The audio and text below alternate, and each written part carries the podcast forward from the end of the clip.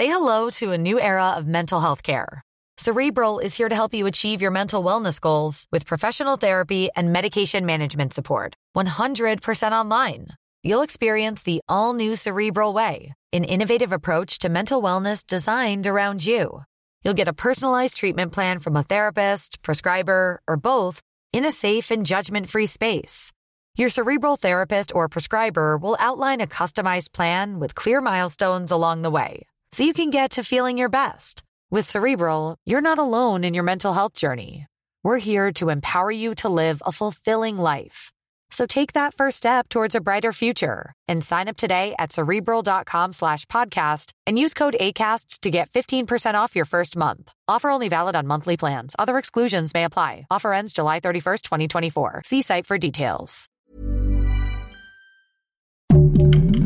Heraldo Podcast, un lugar para tus oídos. Esa es, esa es la noticia de la semana. O sea, ¿eh? esa es la, la, la O sea, con colombiana todo del niño y la respeto, garza. amigos, de verdad, no queremos hacer body shaming de nada. Pero, Pero Sofía Vergara- no puedes hacer un comentario como que Sofía Vergara no está a la altura para que interprete a mi mamá O sea, viendo no. fotos de Griselda Blanco. Con todo respeto, No, estoy totalmente de acuerdo contigo. Guía del hater. Cuidado con los spoilers. Bienvenidos a Guía del Hater. ¿Cómo estás, mi querido Oscar? Muy contento, la verdad. Muchísimo que comentar esta semana, amigos. Estuvimos cubriendo el Festival de Cine de Sundance y traemos lo más sobresaliente. Bueno, creo que es lo más sobresaliente de esta edición, que estuvo buenísima. Oye, pero tenemos muchísimos comentarios, la verdad. Sí. Eh, si fueran los 90, ¿qué película rentarías para el fin de semana? Qué buena pregunta. Ay, la yo verdad. virgen en los The 40. a Urban Drunk 40. Teenage Panda dice que LA Confidential, película que me encanta, por cierto, Ah. y Jackie Brown. Pues cuando las proyectaron en el cine yo todavía no podía entrar y para rematar con mi crush de los 90, Johnny Depp en Cry Baby. Y luego Mm. dice Envias Khan, El pescador de ilusiones, que también joya de película. Estoy totalmente de acuerdo. Noventera. Imposible no amar a Robin Williams. Nicolás Alvarado, nues- nuestro querido Nico. Prósperos Books, siempre intenciando, ¿verdad? Sí, sí, sí. Prósperos Books de Peter Greenaway, por supuesto. Este, y que se, él se va a sentir muy sofisticado si va a verla. Eres Sí muy sofisticado, Ya eres, Nicolás. Exacto. No, the coolest of the cool. Y luego Laura DB 77 Grandes Esperanzas. Qué, buen, qué buena banda sonora de Grandes Esperanzas, ¿te acuerdas? sí. Es gran, gran música. El varón rampante dice, depende del mood. Si es para intenciar, Remains of the Day, que es un peliculón loco. Ahora los hijos de Christopher Reeve que pasaron la película, el documental sobre su vida, dicen que es el título con el que ellos recuerdan a su padre. Totalmente de acuerdo. Para fritura visual, duro de matar o arma mortal o face off. si es para educar al ligue, in the mood of, of love. Si es para el precalentado threesome, aquella teen erotic movie con unos guapísimos Laura Flynn Boy y Stephen Baldwin. Y, a- y mejor aún, Head On de Ana Coquinos. ¿Qué tal este Head On? Creo que Ana Coquinos ya falleció, Cray. Es una directora griega que yo, yo de hecho vi Head On en, eh, en la quincena de realizadores del Festival de Cannes, pero siento que Ana Coquinos era muy joven, la verdad, para, para que ya no exista. Y luego ahí ti- tiene otra película también muy, muy, muy interesante que me, que me gusta mucho. Y luego Cari García, Cari Garcidov dice El Orfanato, pero El Orfanato no es noventera, querida amiga. No, eso ya Este, es más ando de mi repasando prepa. con mis hijos mis favoritas de Bayona y esta no está disponible más que en VIX y pues no, gracias. No sean tan tacaños, la verdad no está tan caro VIX, ¿eh? Y no está mal, no está mal el, el catálogo Es que de... no es lo duro, es lo tupido, Oscar, ¿no? ¿Sabes Que son todas las Pero ¿sabes qué? plataformas. Siento que hay como este prejuicio de que como es Televisa, es horrible. Ah, sí, sí, sí, ¿no? sí, existe el Cuando prejuicio. denle un chance, la verdad. Oye, la que vimos de Paco no Stanley, está tan mal. Y el ¿lo documental de? Paco Stanley vale la pena. Y la novela de Lucerito también, la de El Gallo de Oro. No le digan a nadie que les estoy diciendo esto, ¿verdad? Salvador Nuis dice Lilo y Stitch. Es mi película favorita animada de Disney de siempre. Y el universo Alien y Josué Ponce, el club de la pelea. Oye, y por otro lado preguntamos también cuál es tu película musical favorita y tenemos muchísimas. Dicen que Wonka, La La Land, Mamma Mía, Hamilton, Hello Dolly, Head Universo, eres mi alma gemela. Hedwig and the Grinch es de mis películas así, de mis ¿Qué- musicales. ¿Qué, qué, qué tal la película? ¿No te gusta, Oscar? Me Te- encanta. me- o sea, me no la merecemos, ¿no? sensacional. No merecemos a John Cameron Mitchell, la Exacto. verdad. Y estaba amigos. adelantado para su época esa peli, ¿no? Siento que ahorita le iría mucho mejor. Eh, Little Shop of Horrors, Rocky Horror Picture Show, Dancer in the Dark, Chicago. Oye, buenas películas. Yo que soy musicalera. La verdad, qué buen, buenas. qué buen gusto, ¿eh? Sí, De sí, sí, Sweeney escuchas, la verdad. El Mago de Oz, The Sound of Music. Y luego en Spotify, Oscar, nos dejaron comentarios también, muchos de que qué sad que se vale, pero que la van a extrañar, que nos seguirán escuchando y que le vaya muy bien. Mi hermano me habló histérico, mi hermano Juan Carlos, que porque, se- o sea, sienten que son amigos de Ale Garcilaso todo el mundo, ya sabes. A mí también me dijeron, cuenta el "Mi chisme, cuenta el ¿por qué se chisme. vale? Como si la conociera. Mi hermano vive en Tijuana. Y este le digo, pues para buscar mejores horizontes. se le están abriendo el, pa- el panorama, mi querida Ale Garcilaso. Oye, tengo que mandar un fuerte abrazo y saludo a toda la gente de Amazon Prime que nos escucha. Todo, semana a semana. A María Giuseppina, sabes que te amo con locura y compasión desenfrenada, querida amiga. Y a Beto, este Ay, Beto. Beto, Beto Sí, Amazon Prime. lindísimo. La verdad que luego nos recomienda películas japonesas bien raras. Sí, pero ¿no? buenas. Pero buenas, la verdad, un fuerte Oye, Beto, abrazo, ¿ya viste. Godzilla sin novela? Seguro fue el primero en estar en la Yo sala. creo que fue el preestreno de Godzilla Minus la vio en. Japón. seguro. Seguramente, seguramente. Bueno, vamos con el festival de, de Sundance, ¿les parece? Cuéntanoslo todo. Oigan, ¿quién iba a pensar que Residente iba a salir tan buen actor? Es el protagonista de la película. El título del festival es In the Summers, que es un, la verdad es una película que me gustó muchísimo.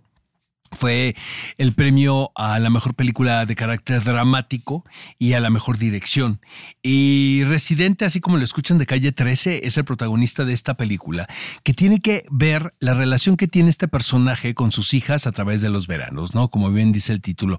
Es una historia aparentemente muy sencilla, eh, se acerca más a la pieza porque creo que no hay un momento climático de la película per se, pero se dicen tantas cosas honestamente. Y realmente caí seducido por, por el título. Es In the Summers, que seguramente va a haber oportunidad de que ustedes la vean amigos. La directora es Alessandra La Coraza Zamudio. Y luego la dirección de fotografía es de un mexicano, es de Jano. Eh, ¿Sabes qué pasa ahora? Que eh, esta película corresponde a las pro- producciones de una película norteamericana, pero hay tanto talento mexicano involucrado en, la, en el título que pues es una película casi mexicana. Entonces, de verdad, este, felicidades porque siento que es muy acertada la, la decisión. Traté de ver casi toda la selección dramática, queridos amigos, y los documentales también. Hice lo que pude, la verdad, con el tiempo que tengo, pero sí, cuando vaya, cuando dieron los premios, creo que estuve muy de acuerdo en cómo los repartieron. Luego, Fernanda Valadez y Astrid Rondero, otra vez, eh, las eh, realizadoras de Sin Señas Particulares, presentaron una película que me encanta que se llama Suyo.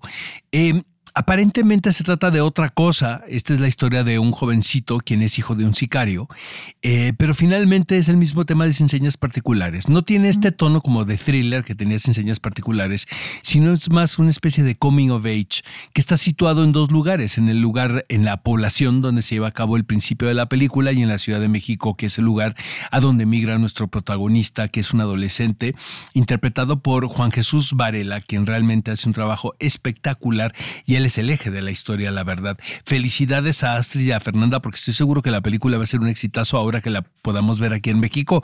Y seguramente Daniela Michel ya le echó el ojo para el Festival de Morelia, aunque falta un chingo, la verdad, en una de esas. Pero seguro va viendo que se va a O la película, o la película estrena en Guanajuato o en Guadalajara, ¿no? En algún otro festival. Pero felicidades, de verdad, qué par de realizadoras tan más talentosas tenemos aquí en México. Y luego la, el título, el más hypeado del mundo, es A Real Pain. Es la película dirigida por J.C. Eisenberg, donde con- él dirige y comparte créditos con Kieran Culkin. Quien vaya, este es el momento de Kieran Culkin. Hace- eh, interpretan un par de primos, quien ah, fallece la abuela. Es una especie de road movie.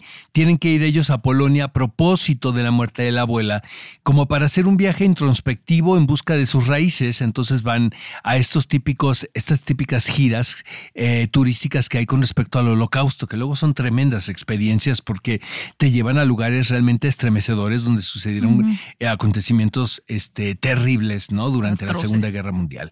Y este, y pa- ya para finalizar, amigos, de mi resumen de Sundance, mi película favorita se llama Handling the Undead. Está basado en el en un cuento del mismo autor de Déjame entrar. Y tiene que ver con lo mismo. Es una película que va sobre el duelo, eh, como los seres queridos que de repente se van de pues de este universo, podemos decir, ¿no? Como de Sí, este, sí, a mí me gusta de este multiverso exactamente, en el que estamos ahorita todos aquí, eh, y no los queremos dejar ir. Entonces, ¿qué sucede cuando esos vínculos son tan grandes que de repente en un día extraordinario, caluroso, eh, tres familias se ven afectadas por una ausencia y ya no les puedo contar más. Me la porque- vendiste. Ajá. Pero es un peliculón loco. Descansa en paz se llama en español y seguramente la vamos a ver próximamente en salas cinematográficas de este país o en su defecto en alguna plataforma. Ah, pues espero que estén pronto porque me vendiste, me vendiste varias, Oscar. Sí, la verdad estuvo muy bueno el festival. Honestamente, la edición número 40 Ujú. del Festival de Sundance, que es un festival que a mí me gusta muchísimo, la verdad. Se necesita mucho rigor para ver muchas cosas porque, pues por lo general son primeras, segundas películas y hay, hay películas que no, no dan el ancho, pero pues las tienes que ver, ¿no? A diferencia de otros festivales que hay una curaduría un poquito más sofisticada. Exigente, ¿no? Un poco. Ya, claro. Oye, pues vámonos ahora sí con la primera serie de la que vamos a hablar a propósito de Amazon Prime o Prime Video, que es Expatriadas. Es- a a ver, yo esta serie cuando dijeron hay que verla dije, "Eh, qué flojera. Y luego vi l- las, en la sinopsis y dije, "Mm, qué flojera. Y la Ah, verdad, me dicen que la Ana Coquino mucho. sigue viva. ¿Es verdad? Ah, bueno, ya la andaba matando. Perdóname, barrón rampante. Ya ¿Hiciste? seguramente Hiciste te dio diabetes en este momento. pero este. No, sigue con nosotros, Ana Coquinos. Qué bueno.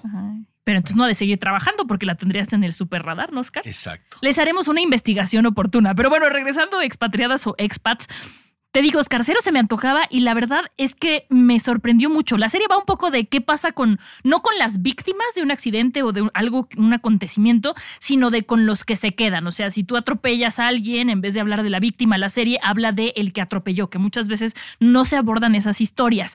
Es una serie que a mí me dolió muchísimo, pero eso ya es por temas eh, personales.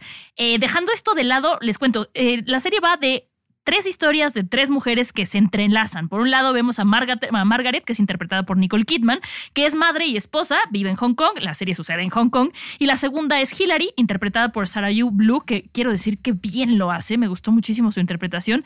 Y la última es una estudiante que huye de su mamá y dice que lo más lejos para estar de su mamá es Hong Kong, que se llama Ji Jung, que es Mercy, interpretada por Ji Jung Jo.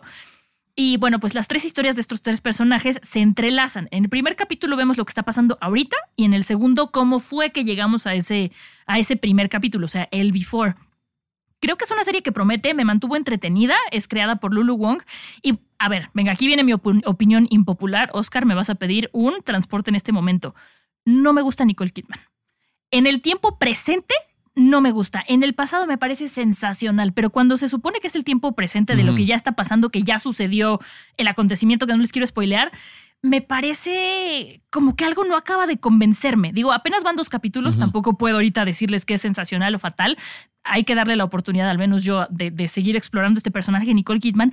Y leí por ahí que tuvo temas Nicole Kidman cuando grabaron esta serie en 2021 porque fue cuando todavía estaban las restricciones de la pandemia, se fue a Hong Kong a grabar, que le afectó mucho personalmente el tema como mamá y que hubo escenas que pidió que le dieran tiempo para grabarlas porque le estaba pasando muy mal. No sé si por ahí a lo mejor la interpretación sea algo que yo siento forzado, la siento como Winona Ryder de repente como cucu, como que se le va. No sé si es la interpretación que le quiso dar al personaje, pero no me gustó. Y cuando vi en el antes, dije, claro, esta es la Nicole Kidman, que es una actriz sasa. ¿Tú qué opinas? A mí yo te voy a decir una cosa. Los dos episodios que vi me encantaron. Están muy bien escritos. O sea, ya de repente te dicen un drama de mujeres con Nicole Kidman y pues ya haces Rolling Eyes, ¿no? Ya como que te da un poquito de hueva. Porque pues ya la vimos en, en eh, Big Little Lies y luego de Undoing, cosas. ¿no? Etc.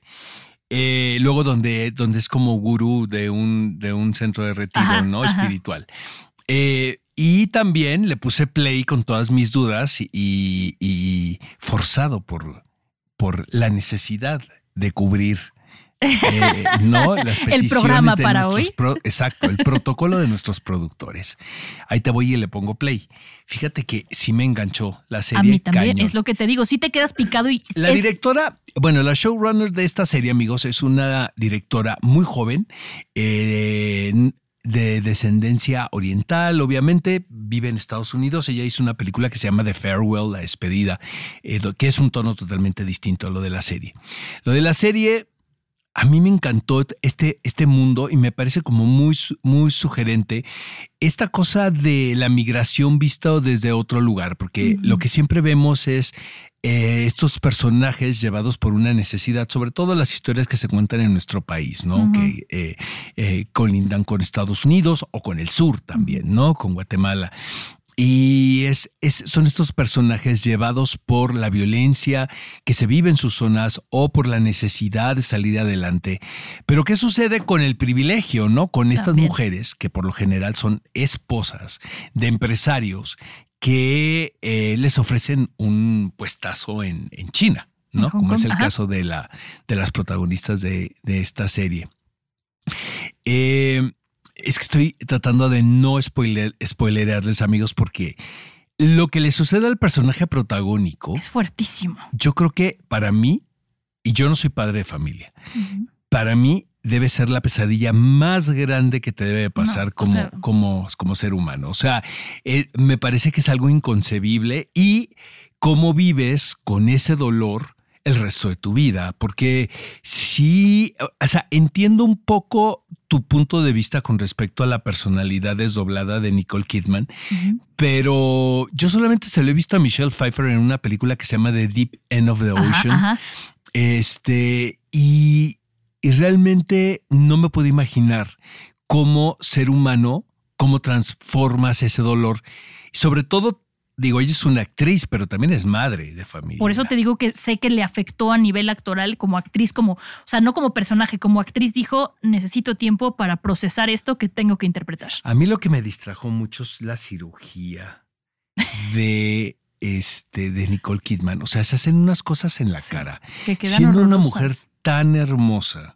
¿no? Como lo ha sido siempre. Cada quien tiene derecho, ¿no? De hacerse lo que Con quiera. su culo un papalote, dice. Totalmente, no estoy criticando eso. Lo que sí es que sí digo es un distractor Sí. a la hora de entrarle a una ficción, porque sí te distrae verle el rostro a alguien que tú estás acostumbrado a verla de una manera determinada y luego pues se ve distinta Sí. y sigue diciendo ella que es Nicole Kidman. ¿Sí me entiendes? sí, claro. Pero fuera de eso, realmente amigos, o sea, expats o expa- expatriada, Expatriadas en español, ajá. que la pueden encontrar en Amazon Prime. Es la, yo creo que, hijo, esta y la de Isa López pueden ser como las dos grandes series de inicio de año. ¿eh? E- Esta, a ver, es una serie que si te distraes un segundo te pierdes un montón de lo que está pasando y que no- además no te deja distraerte. Eso fue algo que me gustó mucho porque digo, igual que tú que la vi como dudo- dudosa, ¿no? Como de. "Mm, a ver qué tal. Y sí, sigo sin spoilearles. Necesitamos que la vean para poder hablar bien, pero yo tengo una conocida que le sucedió eso. Entonces, híjole, la sufrí muchísimo y a lo mejor por eso me chocó un poco la interpretación de Nicole Kidman, porque esta persona sigue viviendo el duelo, es algo que nunca acabas de sufrir, pero no... se Pero el final, todavía no hay final en la historia no, no hay real. final, no hay final. Qué horror. Y tendría mi edad. Qué terror. Tienen que verla para que podamos este, hablarla abiertamente. Pero la verdad sí, yo la recomiendo Totalmente, muchísimo. Y totalmente. Siento la serie está tan bien construida que se convierte en una experiencia atrayente. O sea, yo la verdad sí me dio coraje que no hayan subido todos Sí, los episodios. yo pues yo los hubiera visto en una noche, ¿eh? perdón, pero soy tan atascado. Yo no vi que eran dos y le di play y vi el segundo y dije, ok, ya me lo explicaron. Ya entendí que, ¿cómo que no hay más? O sea, me quedé así en un O coitus sea, va a ser interruptus como la telenovela de Señora, no me moleste que estoy viendo mi capítulo la próxima semana, ¿verdad? Esta no, Como esta cuando salió. veíamos Game of Thrones, ¿te Ah, acuerdas? Exacto. Las Oye, primeras temporadas. Este, em, qué interesante que sean dos mujeres las creadoras de las series más impactantes en lo que En va momento. del 2024, Ujú. que es Isa López con su temporada 4 de True Detective, que es fantástica. La serie la estoy viendo también. Este, porque es de entrega semanal. Y Expats, amigos, en Amazon Prime. Yo es la mejor serie que he visto en Amazon Prime en un rato, ¿eh? a mí Honestamente. me- o sea, te digo, a mí me parece, el hecho de que me haya logrado que haya logrado que no me distrajera yo con el celular, que confieso que sí me distraigo mucho, eso ya para mí habla de una gran serie. Y me pasó con esta. Griselda Oscar. A ¿qué? ver, vas, tú primero con Griselda. Voy yo, a ver, vámonos seco y a Perdón, la amigos, cara. que vengo saliendo de una gripe que casi me les voy, ¿eh? No, no, no te nos vayas, Oscar.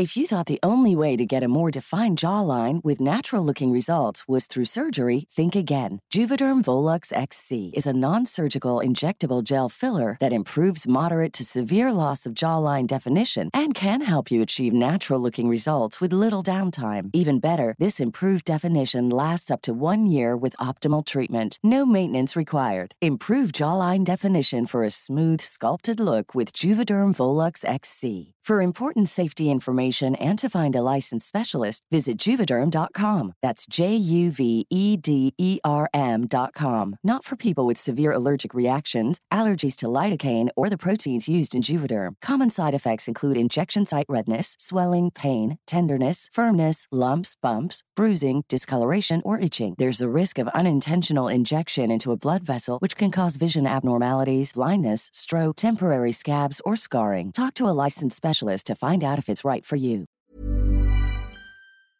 por favor. A ver, Griselda me parece una serie lenta, forzada.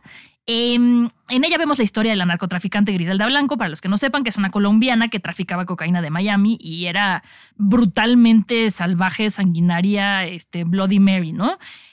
Por un lado, me da gusto ver a Sofía Vergara en un personaje así, porque creo que su interpretación es buena. A pesar, ya Oscar ya levantó la ceja.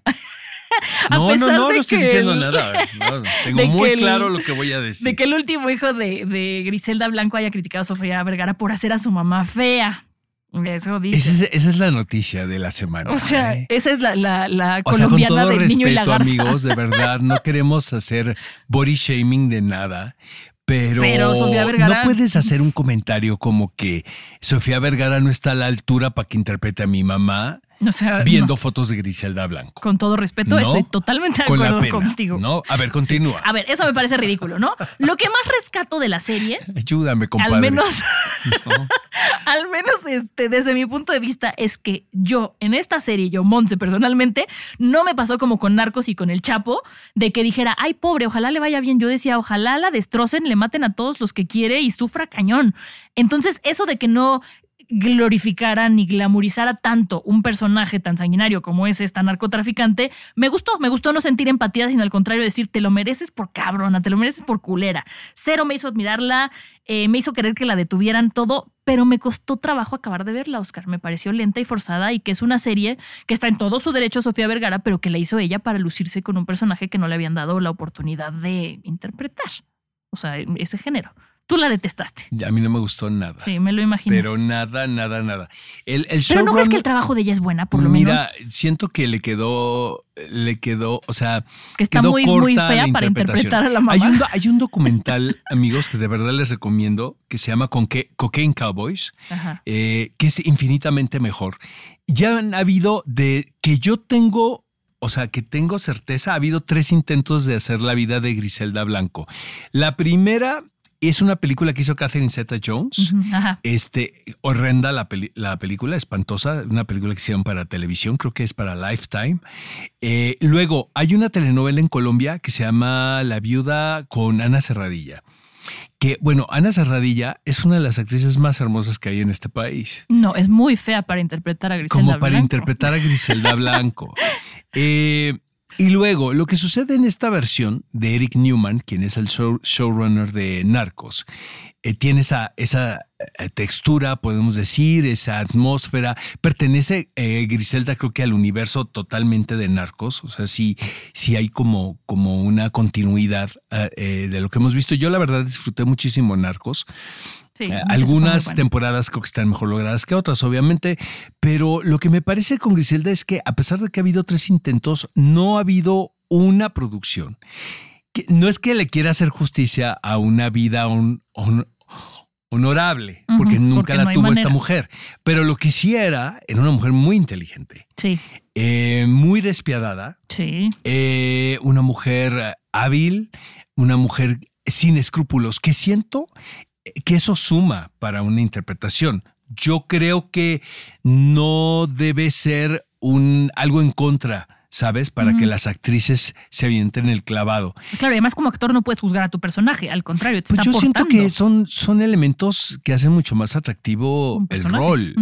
¿sabes? Porque a fin de cuentas también tienes que justificar que era una mujer que quien se enamoró. Eso te queda claro en la, en la serie. Y quien tenía hijos. Y por más que, por más despiadado que seas, es eres madre de familia. Sí, claro. Entonces, ¿qué sucede tras? Es que es complejísimo el personaje de Griselda Blanco, de verdad. Y siento que no le hicieron justicia. También esta cosa de los, no son prostéticos, pero por ejemplo, la dentadura falsa que le ponen a. a Sofía Vergara es un distractor. Eh, ahora, estaba viendo fotografías, como que fotografías muy, muy bien tomadas de Griselda Blanco, la original, o sea, de sus mejorcitas fotos. Eh, y luego fotos de la caracterización de eh, Sofía Vergara. Sí, sí se aparecen, ¿eh? Eh, obviamente Sofía Vergara es espectacular. No hay manera Eso ¿no? es- de, afear a, a Sofía Vergara, ¿no? De ninguna manera. Pero siento que, que se, no es el trabajo, la fisonomía y el trabajo de fuera el problema con Griselda, sino siento que es el libreto. Es el libreto y también siento que a la actriz le hizo falta fuerza. Es mi opinión. A mí sí me gusta su interpretación, pero coincido contigo que el libreto me pareció forzado. Ah, O sea, había unas escenas que decía, córtale, o sea, no necesitas alargar Son tanto seis esto. capítulos, exacto, que son muchos. Que pudieron haber sido tres. Y la verdad, si quieren saber de Griselda eh, Blanco, vean Cocaine Cowboys. Es mucho mejor. Es un documental y hay mucho pitaje alrededor de esta mujer. Este, lo que es increíble, que ahora que estaba, eh, ya me sé la historia, pero ahora que la volví a ver con la, con la, con esta eh, docuficción que hacen con Sofía, es qué inteligente fue para burlarse de la Sí. justicia norteamericana, porque era una mujer que estaba muy bien asesorada Sí. legalmente. Yo no conocía la historia, no conocía el final, por así Pues decirlo. es que es tremendo porque, digo, obviamente estaba cantadísimo el final. No estamos spoilerando nada, amigos, porque nada que Wikipedia no les diga, ¿verdad? Exacto. Entonces, este, una, es una mujer que eh, su muerte estaba cantada. No, Eh, se tardaron. Fue, es muy, muy fuerte porque justo la muerte de los hijos de Griselda es cuando ella va a salir. Porque Y- los enemigos sabían que era cuando a ella le iba a doler más. Cuando tú, ella creo que estuvo en la cárcel, que ¿Seis años? ¿Siete años? ¿Seis o siete años? No, ¿verdad? yo vi que más. O sea, es que, en- a ver, tengo la duda. Es que ya en la lo- serie ponen siete años después. En la, en la serie ponen siete años después. O sea, siete. Siete años después. Bueno, entonces casi cuando ella sale, asesinan a dos de sus hijos. ¿no? Y luego queda Michael Corleone. ¿Quién le pone a Michael Corleone a su hijo? Griselda Blanco. Piedad, ¿no? Y este, y, y, y- la muerte de ella estaba cantadísimo Sí, y muere de la forma más pedestre que puede ser, saliendo de una carnicería en Medellín. ¿no? Pero bueno, ya, o sea, Así es como acaba la vida de un narco generalmente, ¿no? Yo, así un narco que digas murió de viejito en su casa de. Hubiera estado más de- interesante que nunca nadie supo acerca de Griselda. Sí, claro. O sea, Griselda salió y se perdió. Pero, pero bueno, era, era tal. Pero tenía una adicción al poder y a la atención y a todo no, esto y que. las vidas que debía, Montse, ¿sabes? O sea, sí, fue una mujer que fue despiadada. Pero bueno, amigos, ahí está. ¿Quiénes somos nosotros para opinar acerca de Griselda? Lo más importante es su opinión. Queremos saber si les gustó la actuación. Pero antes de ver Griselda, mejor vean expatriadas. Sí, o sea, en no, ese orden, pero por totalmente. mucho, por mucho, por A ver, Quiero ¿qué te saber- pareció, pobres Yo, criaturas? ok, a ver, la describiría con dos frases. La primera es que es, in- es necesariamente desagradable y guacala que rico. Me pareció sensacional. Creo que se va a volver una película de culto. Creo que eh, al menos en mí provocó lo que en su momento cuando vi Naranja Mecánica, esa sensación desagradable, pero de quiero seguirla viendo y me está gustando mucho. Eh, la película, para los que no sepan, trata de una especie de Frankenstein que hace a un, pues a un monstruo de Frank, bueno, un científico que hace a su Frankenstein. No les voy a decir de qué manera porque me parece de lo más creepy del mundo, pero está perfectamente bien justificado.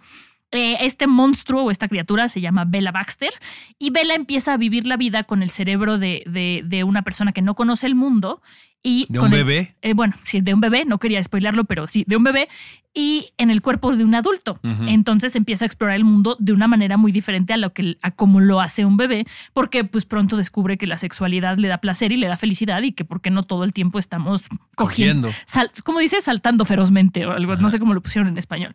Pero bueno, entonces a partir de ahí empieza esta película que han criticado de machista y yo al contrario la sentí como Pues con un que, discurso ¿qué te feminista digo? bueno. Mejor me quedo callado. Ah, también, bueno, a mí, o sea, yo la disfruté muchísimo. Los animales son sensacionales. celebra la pedofilia también. He leído este, este Que celebra post. la pedofilia. Exacto. Porque- O sea, exacto. Me O sea, parece que ya es buscarle este, Pues sí. chichis a las hormigas. Yo creo que la película es lo que es. Eh, la parte de que cuando descubre el acto sexual y el autodescubrimiento como, como un aprendizaje, no me parece descabellado. Me gustó mucho cómo lo hace. Me parece que, que es descaradamente honesta y no sé, la disfruté muchísimo, Oscar. Sí me quedé con una sensación, te digo, de naranja mecánica, como de. Pero qué rica está. Me supo muy rico. Y Emma Stone está sensacional. Yo creo que el Oscar es para Emma Stone. O sea, ¿eh? después de esta película no veo, no veo quién pueda convertírselo. Es- Mark Ruffalo también está espectacular y su química está buenísima. Y la muerte de William Dafoe, perdón, pero se ve venir en la película, ya eso sí, solté un pequeño spoiler, pero lo van a ver venir por ahí. Es de las pocas muertes que he visto en el cine que me creo completamente, que no digo, ah, está respirando, o ah, se cerró los ojos muy rápido, o ah, no le creí que se murió. O sea, me parece que los tres, que son los que sostienen la historia, están sensacionales. Y al final de la película, cuando ya crees que va a acabar y se alarga un poquito más, que yo dije, nah, ya no le alarguen más, qué bien que la alargan, porque la hace todavía más sabrosa. Es que no quiero spoilear, pero está, o sea, a mí me dejó muy satisfecha. Es, yo, yo lo pongo en la categoría de amores bizarros, ¿no? Lo de pobres criaturas. Guácala, qué rico. Guácala, qué rico. Pero mira, siento que es una película importante porque pone en la mesa muchos temas de los cuales estamos hablando todo el tiempo, Sí. que tiene que ver el lugar de la mujer, no realmente como un motor de ideas y de empresas y que no Y de solamente ser dueña como- de su cuerpo. Exactamente, mi cuerpo, mi decisión, mi cuerpo, ¿no? Eh, y quién mejor que Emma Stone, o sea, siento que es una gran actriz, la verdad. Porque el, el- el- el desafío es muy complicado. Interpreta a esta mujer, una mujer desarrollada, con el, con el cerebro de un bebé. Entonces llega un momento donde se cruzan los cables, Sí. ¿no? Entonces, que eso es cuando se vuelve interesante la historia, porque ella deja de ser una niña, porque empieza a descubrir, como bien dices tú, cosas como el placer o el rol que espera la sociedad que ella cumpla, que aparte es eh, Yorgos Lantimos, lo, quien es el director de la película, lo, la coloca la historia en una época casi atemporal, evidentemente influenciada por el periodo victoriano, ¿no? El En vestuario está Inglaterra espectacular. pero realmente no te queda muy bien claro. O sea, puede ser aquí, hoy O y en un mañana. multiverso. Es correcto, en otro multiverso también. Entonces, es una, es un cuentito, podemos decirlo, para adultos. Que es, es muy encantador. Eh, Mark Ruffalo es fantástico Sí. porque pues, sale de Don Juan. Eh, que está leyendo una entrevista, amigos, de. Está viendo una entrevista de Mark Ruffalo donde le dice a su esposa: acepta este personaje porque es el último que te van a ofrecer con estas características. Como diciendo, ya estás justo en la línea, manito, de que seas el papá de Bueno, todas ya puede ser el nosotras. rabo verde, ¿no? Es correcto. Entonces, bueno, sale de rabo verde, pero aparte lo hace tan bien. Lo hace increíble. Sí, realmente es muy simpático. O sea, eh, está muy reñida la carrera del Oscar este año, la verdad, porque siento que esta es una carta muy importante. ¿no? Está La de nominada a mil Pobres cosas criaturas. Este, la de, el, la- el diseño de producción de la película es espectacular. Eh, de vez en cuando hay estas relaciones creativas como la que tiene Yorgos Lantimos con, Con Emma Stone, que ya hicieron otra película, de hecho, después de esta, y van a hacer otra. Y, habían hecho una antes, ¿no? Que de hecho la, la- la destacaron en Netflix. es correcto, pero todavía no la estrenan. Bueno, y obviamente hicieron la favorita. La favorita esa. Es la que Ajá. destacaron en Netflix esta Este- semana, por si quieren ver algo más de ellos. Y, y siento que, que la relación que tienen ellos es fantástica, como en un momento fue la de Pedro Almodóvar y Carmen Maura. O sea, de repente estas duplas, ¿no? David O. Russell y Jennifer Lawrence, ¿no? Entonces, este, pues que les aprovecha hasta que puedan, ¿no? Siento Sí. que también el momento de Emma Stone es muy particular porque he encontrado la madurez. O sea, no es posible. Hay muchas posibilidades que le den el Oscar, que a la edad que ella tiene tenga ya dos Oscars. Ujú. Está muy cabrona. ¿eh? Sí. O Y sea, sabes qué, Oscar, siento que esta película necesitaba una actriz que estuviera dispuesta a jugar. Es correcto. Porque aunque es un personaje serio y todo, siento que lo que necesitaba era esa libertad que Emma Stone le supo dar. Porque al final es un juego tomado en serio, que eso es actuar. Pero con una, con un gozo. O sea, no sé, siento que lo disfrutó tanto. Fíjate que ahora que hice la entrevista acá a Davin, eh, Joyce Randolph, eh, por la de Holdovers, ella decía que lo principal, le han dado todos los premios de mejor actriz de reparto y le van a dar el Oscar seguramente a ella, pero dice, es la confianza que tienes que tener en tu director, o sea, si no, no tiene sentido esto. Y dice, Alexander, lo que te propone Alexander Payne desde un principio es una claridad de lo que quiere, no con su película, y te das cuenta que es un tipo que es educado y que tiene buen gusto. Entonces, en base a eso, pues pones la confianza, Claro. ¿no? Y te prestas a, ¿no? Hacer eh, una parte de este rompecabezas de, ¿no? Que constituye la visión del director. Yorgos Lantimos sí debe ser un tipo muy raro. Para empezar es griego. Y luego, eh, seguramente A lo mejor está casado con la directora que ya habías matado. Oscar. Inglés, Ana Coquinos. No, Ana Coquinos es australiana, de hecho. Ah, ok, Este. Pero es que sabes que andaba confundiendo a Ana Coquinos con Antonia Bird. Varón rampante, ya sé que tienes diabetes, pero este no, la confundí con Antonia Bird, que falleció lamentablemente muy joven.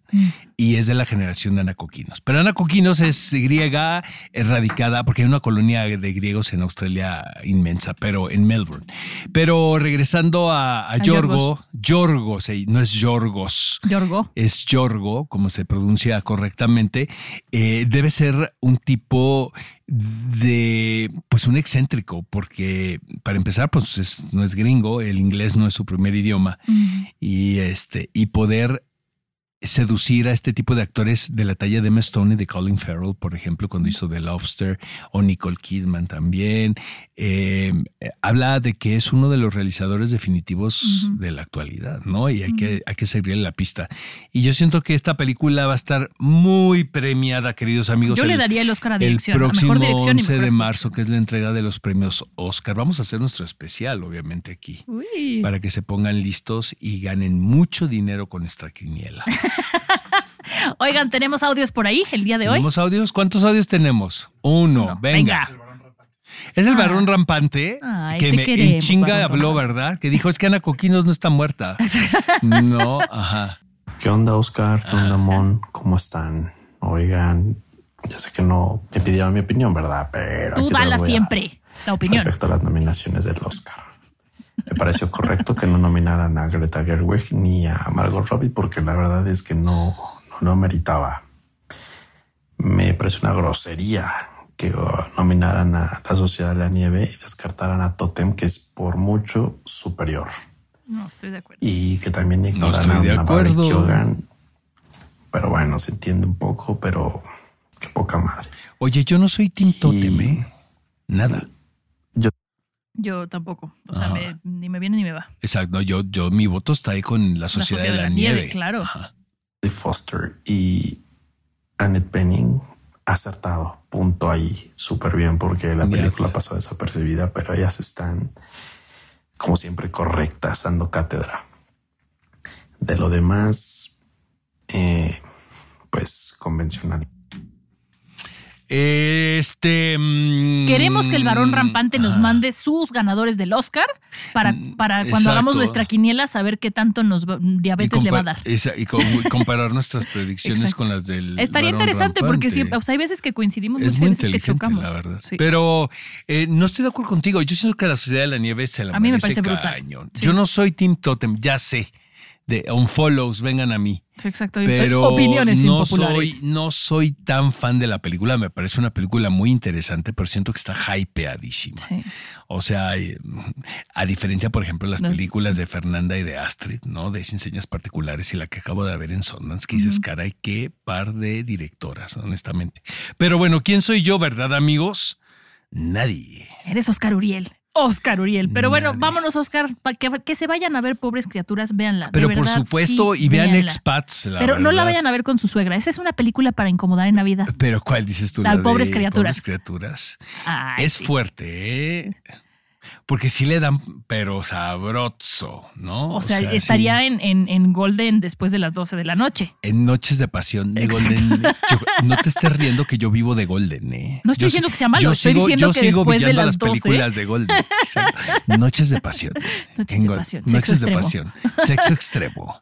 A las 3 de la mañana Saltos en extremos. Golden. Saltos extremos. Con como los de Emma Stone. pues sí le salta. Sí Oye, tiene condición física. Tiene buena ¿eh? condición, Sí. tiene buena condición. Sí, sí, sí, se, puso a entrenar ¿eh? antes de la peli. Nos consta. no sabemos con quién, quisiéramos saber. Exacto. Creo que tiene novio. Con Yorgo.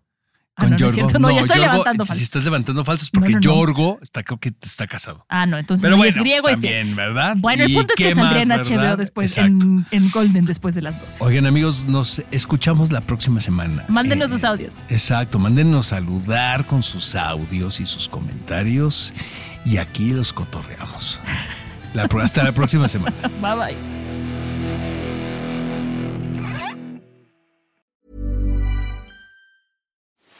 Are you ready to enhance your future in tech? Then it's time to make your move to the UK, the nation that has more tech unicorns than France, Germany, and Sweden combined. The nation that was third in the world to have a $1 trillion tech sector valuation. The nation where great talent comes together. Visit gov.uk forward slash great talent to see how you can work, live, and move to the UK.